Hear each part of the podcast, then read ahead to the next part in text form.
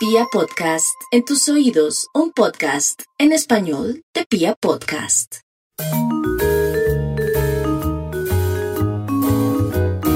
Hola a todos, bienvenidos. Mi nombre es Catalina Gudelo, soy abogada especialista en resolución de problemas de endeudamiento y este es Rescate Financiero, el podcast. Si no nos siguen, síganos en todas nuestras redes como Rescate Financiero Colombia.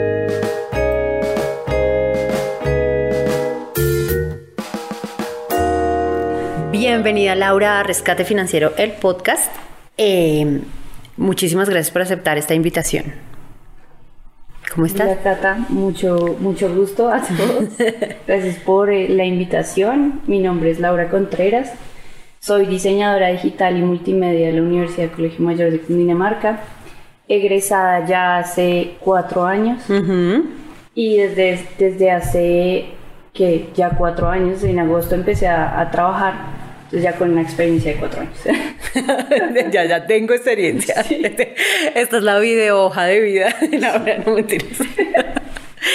Bueno, siguiendo con esta serie de podcasts que hemos grabado acerca del emprendimiento, yo he invitado a Laura para que nos cuente un poco su experiencia, siendo una persona tan joven, su experiencia de emprendimiento. Entonces, lo primero que yo quisiera saber es ¿Por qué estudiaste lo que estudiaste? O sea, ¿tú estudiaste, qué fue lo que estudiaste? Diseño digital y multimedia.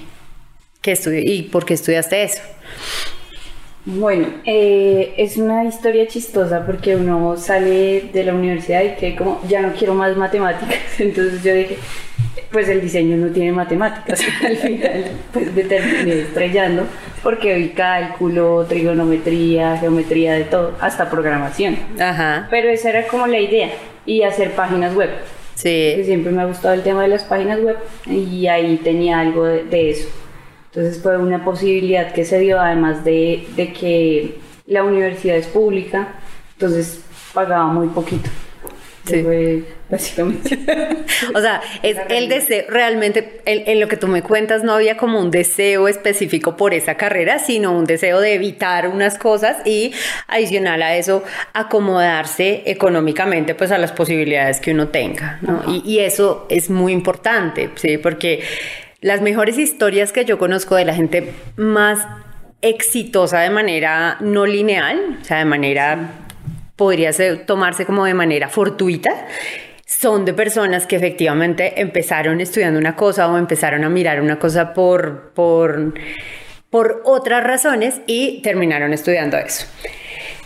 ¿Qué hace realmente hoy en día que ya te graduaste y ya sabes qué hace una diseñadora como tú? O sea, ¿a qué se dedica? Bueno, hay varias como líneas por las cuales irse, entonces algunos van a, trabajar con arquitectos, otros trabajan en agencias de publicidad o en diferentes empresas diseñando. Digamos que la, la, que, la oferta laboral está en muchos ámbitos, entonces puedes desempeñar, desarrollarte desde diferentes eh, líneas. Además que dentro de la carrera te dan como muchas posibilidades. Entonces hay unos que se van por la ilustración, otros por la animación, otros por el marketing, como lo hice yo. Y tienes muchas posibilidades. Bueno, y tú, además de eso, tienes hoy en día un emprendimiento. Sí. ¿De dónde te nace? O sea, desde tu vida, de tu historia, ¿de dónde te nace a ti? O sea, te levantas y como dices, no sé, hoy me pinto el pelo de azul y tengo un emprendimiento. O sea, ¿de dónde sale ese, esa, esa idea? Bueno, la idea sale eh, porque venía cansada de trabajar en agencias porque digamos que los horarios laborales no son los mejores y el pago es pésimo también. Entonces dije, voy a dejar de trabajar por los sueños de los demás y voy a trabajar en el mío. Ajá, ajá. Y, y pues ahí empecé como a, a, idear y a planear algo que, como el, el negocio que me, que me apasione y no que sea simplemente como, ah, voy a hacer bandanas para perritos y ya, porque me va a dar plata. O porque estoy muy metida en eso de los perritos, que tengo dos perritas. Eh, fue eso, como básicamente crear una marca que no, no esté, y además que tenga un valor agregado, que es la exclusividad que yo doy en mis productos. Ok. Y alinearlo con, pues, con lo que hago. Sí, sí, sí, sí, sí, sí. En, en ese sentido, en ese sentido, digamos que todo lo que tú has dicho es supremamente valioso, nos tocaría deconstruirlo para, para entenderlo un poquito mejor. Lo primero que tú hablas es, yo no quería seguir trabajando para otro, ¿sí? ¿Y cuál es el problema de trabajar para otro? O sea, ¿cuál es el lío? No, yo lo vi más como en los sueños de otra persona, porque pues yo me considero una persona como muy soñadora, como quiero trabajar en lo mío, ayudar a otras personas. Cuando dices lo tuyo es... Como algo, sí, algo mío, como que no sea el proyecto de vida de alguien más. Ah, ok, listo. Un proyecto de vida. Entonces, la, la primera, lo, lo primero sería, en eso que nos referimos a trabajar en los sueños de otro, es algo que no se alinee con mi proyecto de vida. Eso. Porque yo sí puedo encontrar, por ejemplo, un trabajo donde yo en ese trabajo esté súper alineada con mi proyecto de vida. ¿sí? Sí. Entonces, Sí. Después de eso dices, voy a emprender con algo que sea mi pasión. Ujú. Eh, yo sé que en, en tu proceso fue algo intuitivo, pero ¿por qué crees tú que se, aline- se tuvo que alinear con algo que realmente te gustara? Porque si no fuera así, pues lo, lo dejaría a medias, por así decirlo. no, no voy a meterle la ficha a, a eso. Entonces por eso busqué algo que realmente me, me gustara. Sí. hiciera vibrar, por así decirlo. No, no, no, no, las, las palabras están correctas y pues el podcast tiene cualquier tipo de, de público, entonces muy seguramente habrá público que tus palabras le estarán vibrando en este momento y otros que simplemente a mi edad las entendemos, ¿eh? no hay problema.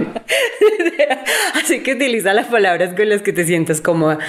En ese caso, y sobre el tema de alinear lo que uno quiere hacer con la pasión, es porque efectivamente para emprender se necesita un motor. ¿sí? Y no necesariamente como nos confundimos muchas veces el motor es la necesidad. Yo creo que la mayoría de emprendimientos no parten su motor real o lo que lo mueve por dentro no es la necesidad, sino es la pasión o es hacer algo que me gusta. Y una de las razones que haces por la que uno debe hacer algo que le gusta es por la cantidad de tiempo que le dedica al emprendimiento. O sea, ¿cuánto tiempo le dedicas tú hoy en día a tu emprendimiento? Yo le dedico ocho horas Diarias. diarias. O sea, tú te sientas ocho horas, pero adicional de a eso, ¿tú qué más haces? Yo trabajo en rescate financiero como diseñadora Ajá. medio tiempo, de 8 a 12. Y de 12 a, en adelante me dedico a mi emprendimiento. ¿Y, ¿Y por qué trabajas? O sea, más allá de lo obvio de por qué uno trabaja, ¿por qué combinas tu emprendimiento con un trabajo? Bueno, primero porque no quiero dejar como de lado el diseño, lo que sé hacer que son las redes sociales, todo el tema del marketing digital, estrategia, que me gusta. Y adicionalmente pues lo mezclo con mi emprendimiento. Y pues las razones obvias que son subsis- subsistir o su- subsanar mis, mis necesidades básicas. Sí, sí, sí, sí.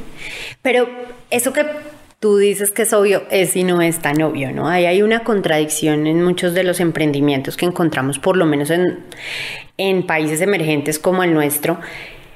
Y es que a veces pensamos en esta idea romántica del emprendimiento como aquel que se suelta todo, que se quita todas las ataduras y que sale a volar, a perseguir sus sueños. El discurso está maravilloso, pero la realidad no es esa. La realidad es que para emprender, para cualquier proceso creativo que necesite tu emprendimiento, la mejor forma en la que tú lo puedes apoyar es no ahogándolo o cargándolo con todos los gastos que implican la vida de una persona. Entonces, ¿tú tienes hijos? No, Ok, pero tienes dos perros, dos. de los cuales tú eres responsable económicamente. Entonces, la- que el alimento de los perros y tu propio alimento y ese tipo de cosas, tu propia comida, el alimento del- y tu propia no dependan del emprendimiento hace que muy seguramente tú le des aire para desarrollar todo su proceso de negocio y pueda ser más ex- exitoso si tú necesitaras hoy en día subsistir de tu propio emprendimiento. Sí. ¿Sí? En, A, ti cuando la gente dice que cuando te habla de los millennials, y pues porque se burlan mucho de los millennials, ¿tú qué piensas? Mm, pienso que hablan a través de los miedos, porque generalmente las, las generaciones más, pues... Mayores, mayores, no, hay problema. Eh, pues como que llevan ese, mm, ¿cómo decirlo? O sea, tienen muy en la cabeza de que ser exitoso es eh, tener todo seguro, siempre. Entonces, si tú tienes un empleo donde ganas 3 millones, pero no estás feliz, no importa porque tienes los 3 millones y entonces eso te hace exitoso. Sí. Entonces yo creo que pues lo, lo hablan desde ahí, como que el éxito no es eh, emprender o, o como vivir bajo sueños, por así decirlo. Entonces lo, lo, seguro es lo que está bien. Ajá. Entonces eso es, lo que yo creo que, dicen como los millennials son muy soñadores, o, aunque hay unos muy vagos. sí, y es que hay, hay, hay una realidad, y es que cualquier generalización que se haga tiene la tendencia a ser falsa, porque los seres humanos se comportan de maneras diferentes de acuerdo a sus circunstancias. ¿sí? Entonces, en, eso que, tú dices, eh, yo también creo que es real, real la, estructura que, con la que hemos sido creados nosotros o las personas mayores que yo vienen a pensar que si yo no lo tengo tan seguro, yo no lo tengo tan visto, yo no lo tengo tan como tan eh, moldeado, me va a ir mal. ¿sí? Y encontramos que muchas veces un, un ser humano como tú, que su medio soltó toda la seguridad, porque hoy en día tienes un trabajo de medio tiempo con el cual no vives al 100%, pero pues lo básico lo tienes. Em, soltó esa medio soltó esa necesidad, entonces esta otra persona cuando cuando le pasa una situación de esas, o sea, cuando no es algo voluntario, tú lo hiciste porque quisiste y porque tu realidad te lo permitió. Pero cuando una persona ya mayor no le pasa una cosa de esas, no porque lo quiso o porque lo buscó, o por, sino porque esa fue su realidad. Entonces, 25, 30 años trabajando en una misma estructura corporativa y un día le dicen, gracias, contratamos a una persona menor que tú o gracias, tu puesto desapareció. Y ya empezamos a emprender es desde esa estructura, hay que romper más estructura mental que la que tú tuviste que romper para dejar medio tiempo un trabajo. Y sobre eso yo, yo te preguntaría, ¿has encontrado tu apoyo o has encontrado tu mm, obstáculos en tu familia? O sea, ¿qué, te dice tu familia? ¿Qué te dicen tus papás? ¿Qué te dicen tus demás familiares sobre eso? Bueno, el apoyo de mi familia ha sido increíble, o sea, aunque hay, hay gente que no, no le tiene mucha fe al emprendimiento, luego me dicen como, ah, yo, yo creí que con eso no iba a llegar a ningún lado, no le tenía fe, pero vea. Entonces, eh, pues hay, hay varias, pues yo creo, digo que son distintas formas de ser y pues lo, lo apoyan a uno desde como que lo, lo, quieren y le dicen como, bueno, sí, hágalo, inténtelo. Entonces eso para mí ya es como un motor. Mi papá, por ejemplo, es una persona que no, no cree en, esas cosas. Él es como lo seguro es lo que está bien y, es lo que te hace ser exitoso. Entonces el momento en el que yo le digo, no, voy a, voy a emprender, voy a hacer bandanas para perritos, dice como, mm, no sé, voy a, voy a investigarlo entonces empieza a mirar que ya el movimiento de los perritos, o bueno, el, la cultura de, de, tener un perro, hay gente que no tiene hijos sino perros, y, y, le interesa mucho la moda de los perros, vio ahí un nicho y dijo, es, es algo bueno, ya, ya, ahora sí lo apoyo. Se autoconvenció. sí, es rentable. Y pues ya me apoyan como comprándome mis, mis productos, eh, apoyándome también como, como pues dinero a veces y yo creo que es de parte de mi familia sí he recibido muchísimo apoyo. En, en ese caso, en ese caso yo ahí ¿Tú sientes que te toca como un proceso de convencer a tu entorno? O sea, que el, el primer proceso de venta que tú haces es que tu entorno te permita desarrollar esta idea que tienes. Mm, sí, pero más que todo es como por... Es que tienes que ser exitoso, tienes que vivir de algo, entonces es para convencerlos de que esto sí te va a dar para comer en algún momento. Ajá, ajá. Entonces, pero realmente pues no lo veo así, sino más como debo convencerme yo de que esto va a ser eh, exitoso. Claro que sí, si tú eres capaz de convencer a otro ser humano, muy seguramente es porque tú estás hiper convencido. ¿no? Yo no soy capaz de venderte algo que yo no crea que funciona o crea que te pueda servir o crea, sí, el proceso de venta es un proceso y sobre todo las tendencias actuales del proceso de venta es un proceso de venta consultivo, ¿no? No es tanto como, ay, mire, le vendo esto como el voy a utilizar una expresión que es incorrecta, pero venta embutida, sino más bien es una venta consultiva. Me imagino que en tu caso, con el tema de, ¿cómo, se llama tu marca? Melis. Melis, ¿cómo se escribe Melis? Melis, M-E-L-I-C-E. Así te encontramos en... en... Instagram. Y es la combinación de Alice y Mel, que son mis dos perritas, Mel y Alice. Melis. Meli, Mel. Mel. es el primer nombre. Y Alice. Y Alice el otro. Entonces, Melis Pets. Pues porque es para todos. perros, gatos. Es que porque no es solo para las mías, es para otros perros también. Bueno, y en ese caso, ¿cómo haces tú el costeo de tus productos? Es decir, ¿cómo dices tú, voy a comprar, voy a hacer, esto es lo que voy a cobrar? ¿Qué, ¿Dónde te informaste, te educaste o ha sido un proceso netamente intuitivo? Todo ha sido un proceso así eh, intuitivo y de prueba y error. Ensayo, error y ensayo, error. Eh, voy mirando todo el tema de gastos, costos, cuánto me cuesta la tela, cuánto me, me, gasto diseñándolo, porque todos los diseños son exclusivos. Al inicio, los en Navidad, porque esta marca empezó en diciembre, yo compré tela, fui a la alquería, compré las telas y luego dije como, mm, pero es que eso no, o sea, sí las estoy haciendo, pero no tiene como el valor agregado que yo le daría a mi marca. Desde ahí empecé a, diseñar mis propias telas para que sea exclusivo el producto. Sí. Ahí un valor agregado. Y empiezo a mirar cuánto me demoro diseñando, cuánto me cuesta la tela, voy y miro qué tela me gusta, cuál voy a sublimar, todo eso voy costeando, cuánto gasto en internet, cuánto me gasto en publicidad y empiezo a sumarle eso a la, a la bandana y luego pues el porcentaje de ganancia. ¿Y a quién, quiénes fueron tus primeros clientes? O sea, ¿quiénes fueron las primeras personas que te compraron? Los primeros clientes. Gente del barrio, pues que sacamos los perritos. O sea, conocidos tuyos. Ajá. Fueron los primeros clientes. Y como, ah, o sea, me imagino, ¿qué hiciste? ¿Le pusiste unas a tus perros? ¿Los sacaste como modelos de pasarela? ¿Así? Sí. Bueno, eh, yo le tenía una cuenta de, Instagram a mis perritas porque mm, en, digamos que hay una comunidad en la Virgilio.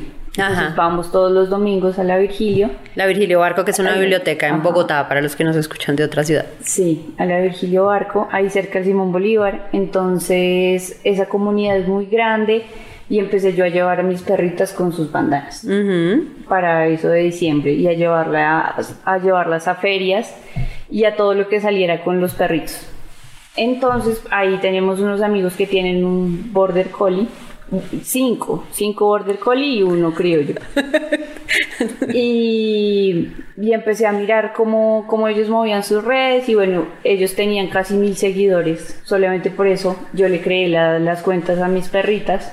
Que mm, yo cambié la, digamos que la, el nombre, le empecé a poner diseño, empecé a subir publicidad el primero de diciembre del año pasado. Ok sea, en plena pandemia. En plena pandemia. Entonces esa fue la transformación que le hice a, la marca y ahí empecé. Entonces, en redes. Y vendes por redes sociales. O sea, la mayoría de tus clientes son por redes sociales. Sí. Hoy en día. Sí. Y eso es una barrera importante que hay que cruzar, ¿no? Porque todos cuando emprendemos cualquier emprendimiento tenemos una barrera que se llama nuestro mercado natural. Digamos que en tu proceso, muy seguramente porque en tu familia no muchos tienen mascota. Entonces, muy seguramente, como en tu familia nadie más tenía mascota, pues te tocó acudir a otros a confeccionarte o hacerte o a crearte un mercado natural. Entonces, el emprendimiento de las personas en redes sociales hace que pues tú ya tienes una comunidad. Y si tienes una comunidad más otra comunidad pues fue ahí entre todos, o sea, se inició y gente tanto de la comunidad a la que vamos en la Virgilio Barco, que, que, tiene perritos, también mi familia, con, le compró a sus amigos, porque no es que tengamos eh, mascotas en la familia. Sí. Pero sí, o sea, fue como entre conocidos y familiares como inicié el negocio y luego ya en redes sociales. Y hoy en día, ¿qué porcentaje de gente es gente que no te conoce personalmente y qué porcentaje de gente es que sí te conoce personalmente? Yo diría que es un 80% en redes sociales y un 20% de conocidos o, referidos, por así decirlo. Y esas ventas, ¿cuándo esperas tú que esas ventas, el negocio hoy en día es autosostenible o tú le tienes que meter plata al negocio? No, yo le tengo que meter plata todavía. ¿Y cuándo esperas tú que eso cambie? O sea, que no le tengas tú que meter nada, sino que lo que vendes te dé para, por lo menos para que el negocio se mantenga solo. Bueno, hay, hay una planeación que tengo que es de aquí a diciembre pagar como las deudas que me tengo a mí mismo. Ajá. Porque hice la inversión de comprar la máquina, las telas, entonces todo eso fue mío. Ahorita pues estamos en, en pérdida, por así decirlo, eh, pagando la deuda. Sí. Ya cuando esa deuda se, se cumpla, ya empezamos a mirar tema de costos, o sea, como voy a reinvertir y estas son las ganancias. Ajá. Espero que para diciembre ya, ya... O sea, un año. De ese ejercicio que te estás haciendo, donde realmente sientes que es una deuda lo que tú le invertiste al negocio es un negocio, es un ejercicio que no mucha gente hace. Uno pensaría que sí, pero no mucha gente lo hace. De los emprendimientos que yo conozco, pues en mi ejercicio profesional he tenido que escuchar muchísimos emprendimientos, conozco muchos emprendimientos micro y pequeños emprendimientos y algunos medianos. Ese ejercicio la gente no lo hace. No tiende a pensar que eso es una deuda, que se lo deben pagar, que luego de eso tienes que ponerte un sueldo, ¿no? Pones, así sea pequeño, tienes que ponerte un sueldo y la primera que se paga eres tú y después se pagan las demás cosas, ¿no? Y en, ese, y en ese ejercicio, ¿hacia dónde ves tú que pueda crecer tu emprendimiento? Bueno, ya ahorita tengo, tengo que tengo pensados nuevos, nuevos productos, nuevas, como otra línea, que también vi que, pues así como tengo la comunidad que quiere a los perritos, hay comunidad que le gustan mis productos, pero no tiene perritos, no tiene mascotas, tiene niños. Entonces ya ahí me estoy metiendo con el tema de la ropa para, pues para humanas. sí, sí, sí, sí. Para humanas. Entonces, pues ahí ya encontré otro nicho en el que debo empezar a invertir, o sea, ya tendría dos emprendimientos. Ok, o sea, también vas a sacar ropa con tus diseños y en últimas, eso es lo más importante de tu emprendimiento. Mira que la gente que tiene procesos creativos, lo importante, ¿sí? Lo importante del proceso creativo es tener algo que comunicar. Tú quieres comunicar tus diseños. Encontrarás N cantidad de vehículos para compartir esos diseños y lo que tú creas y lo que tú sientes y lo que tú haces. Encontrarás muchas maneras de comunicarlo, ¿no? Y eso, eso, es, eso es un mensaje que me gustaría dejarles a, a las personas jóvenes que nos están viendo y es, ten una idea, ten un concepto, ten algo que quieras realmente comunicar. Por eso el motor del emprendimiento no puede ser la necesidad, porque tú no vas a comunicar necesidad, o no puede ser el dinero, dinero por tener dinero, porque tampoco eso va a inspirar ni va a comunicarle a nadie de corazón. Y entiende que los vehículos pueden ser muchos. ¿Sí? Entender que los vehículos pueden ser muchos. Me imagino que de tu carrera has aplicado un montón de cosas en tu emprendimiento, ¿o no?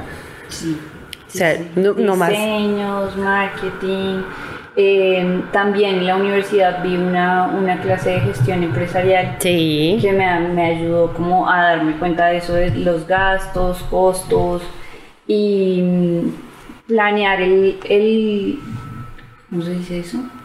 ¿Qué? El contenido de valor, no. la propuesta de valor. La propuesta de valor. Entonces ahí también entra todo lo del Canva y me como que con eso fue que le di la las bases al, emprendimiento. O sea que no has perdido un solo minuto de lo que estudiaste realmente. Y eso es otra cosa súper chévere y es, ¿cuántos empleados tiene hoy tu emprendimiento? Pues yo. Una sola. Uno, y eh, ahora que hago estas chaquetas, ya generé como un empleo a una chica que me ayuda a confeccionar. Sí. Pero también las personas que me ayudan sublimando las telas, pues es otro, digamos que no, no son empleados, son colaboradores o proveedores. Ajá. Y pues también los considero parte de mi, de mi emprendimiento. Y en ese caso hay dos cosas de todo lo que nos has dicho y le recomiendo a la gente escucharlo y volverlo a escuchar y volverlo a escuchar porque dices cosas muy valiosas y es, no todo lo hace, tú eres la única empleada fija pero no eres un costo fijo, o sea, tú no le estás cargando tu sostenimiento al emprendimiento emprendes en red, es decir, tienes más personas a tu alrededor que por medio de redes o contactos se vuelven tus proveedores. Y adicional a eso, tienes una, un gran valor y es que estás emprendiendo con lo que tienes. Es decir, no saliste a comprar, me imagino que la máquina que compraste no era la ultra mega mix de las últimas máquinas para confeccionar, sino era una máquina sencilla.